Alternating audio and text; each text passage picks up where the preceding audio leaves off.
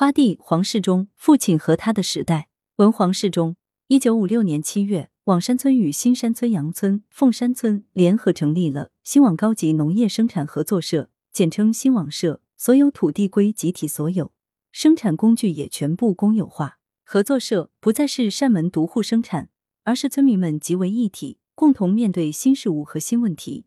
因而需要有能力的人站到前面来。这给了父亲一个难得的机会。这年父亲三十岁，新时代的舞台向他拉开了大幕。旧社会农家孩子很少读书，父亲念过高小，能识字记账，尤其是算盘用的十分之好。正当而立之年，年轻容易接受新思想，加上早成家业，深有担当，所以先被安排做技工员，后来又做小队会计。他成了社里年轻人中最活跃的一员，几乎所有新出现的重要物事。他都是最初的参与者。建设伊始，凭借集体的雄厚资金，新网社买了一台大马力的水泵，这是社里第一件水利机械。父亲与新疆村的王占品共同负责安装和使用。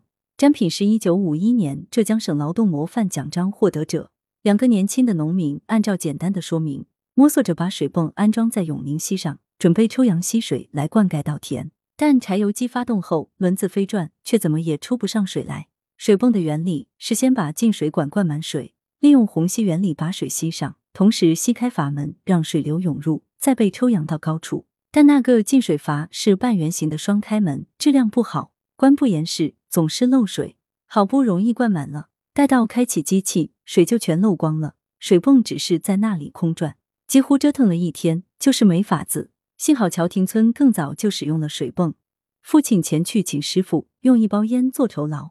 那人来了之后，先挖了一桶田里的稀烂泥，灌入进水管，让烂泥封住阀门，然后再注水。一开机器，果然在第一股泥浆水之后，就喷出了清亮的溪水。水泵的威力远非木头制作的水车所能比拟，很快就把这一段溪滩水都抽干了。溪里的鱼儿活蹦乱跳，成了村民的福利。我姐姐还记得放学后去看父亲抽水，水落石出时，细长的溪鱼。如划线条般乱窜，泼辣辣的，十分可喜。一时吃不完的鲜鱼就晒成鱼干。之后，村里又买了碾米机。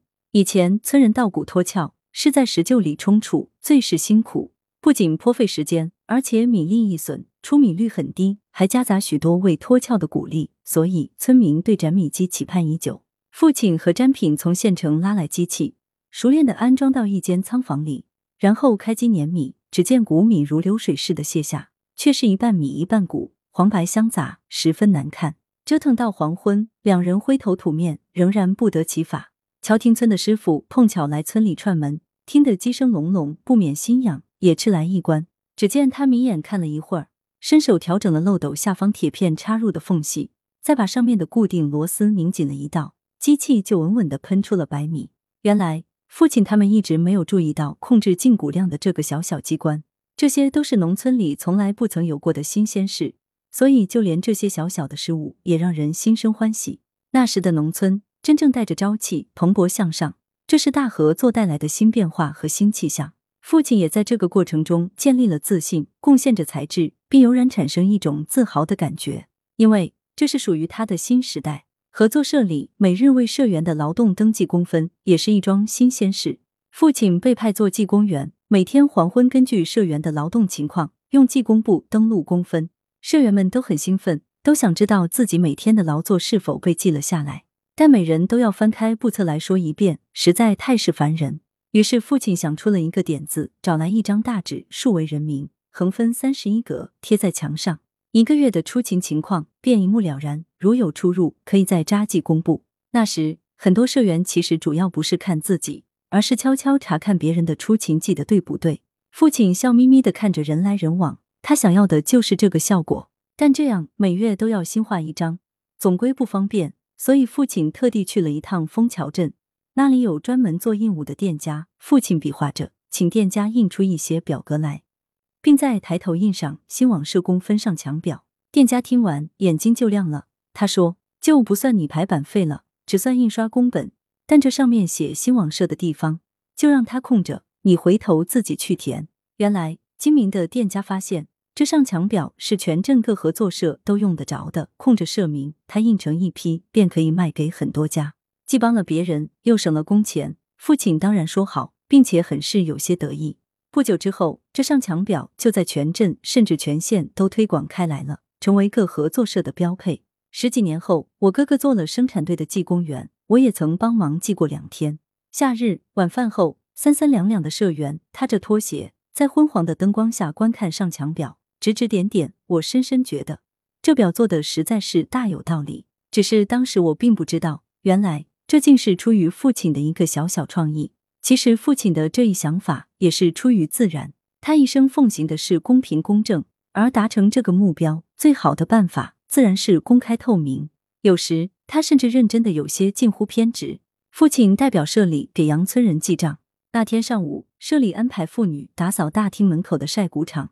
贫协副主任的媳妇说她也去了，但父亲记下后，却有人说她并没有参加。父亲特地向另外几位妇女核实。都说是只来了一下，还没有开工，有人来喊就走了。父亲认为来了一下就走，那就是没有参加了，于是图去不计，却万万没有想到这是他得罪人的开始。因为识字明利，父亲也代表我们村参加社里的会议，一起商量事情。那次是估算各村具体田亩的产量，叫估产。社里的田块有山凹的梯田，有平坦的水田，肥瘠不同，日照有差，水源冷暖各异。产量差别很大，好在参会的都是老农，对各村的田块十分熟悉，所以一一估算，并无太大争议。之后，杨村人先提出，他们新祠堂背后白果树下的田块遮荫过大，又在村边，难免鸡鸟畜生搅扰，产量受损，故请求酌减。大家都认为确是此理，同意减免。父亲见状，赶紧提出，我们村在小西坞村北边大樟树下的几丘田。情况相同，也请求减免，大家也无异议。估产之后是分派国家的统购粮任务，于是争议骤多，吵闹不已。散会后，父亲不放心，留下来向会计要过账本，再做核查，发现我村的田亩果然没有标注减免，于是急忙向会计说明。那会计是杨村人，其实不想让我们村减免，见被说破，就只好说是漏了，并且很不情愿的说：“那你自己添上吧。”父亲就涂去原数字，按减免后的数目端端正正的做了注记。又过的一些日子，忽然有民兵来我们家，把父亲送去市北劳动改造，罪名有一堆，其中最重的一条便是私改产量，破坏统购统销。几百个农民严寒的冬天在市北垦山筑埂，但那里的负责人似乎是我太婆娘家的侄子，父亲要叫他生舅舅。他在解放前读师范时就参加了革命，曾担任过区长。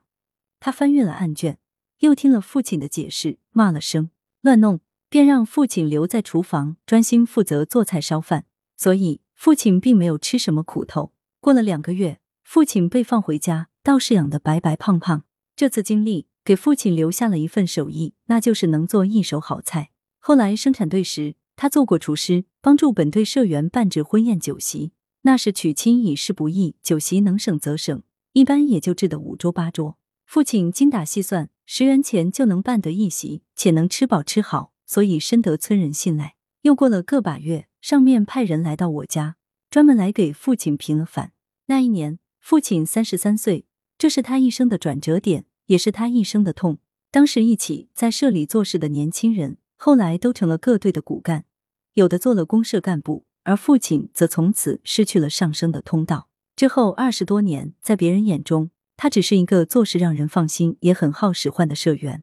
待到改革开放可以有所作为之时，父亲年事已高，心有余而力不足，只能喟然叹息。就这样，父亲的新时代早早的落下了帷幕。来源：羊城晚报羊城派，责编：吴小潘，编辑：黎存根，校对：于艳红。